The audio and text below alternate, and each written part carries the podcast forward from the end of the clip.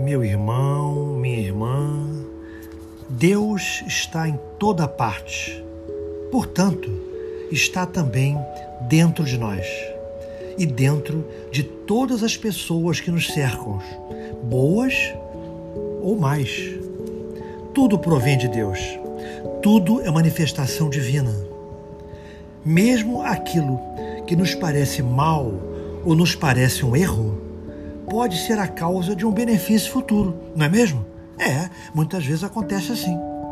Nosso sofrimento resulta do desconhecimento da verdade básica, que diz que Deus dirige todos os acontecimentos porque está em tudo, está sempre presente.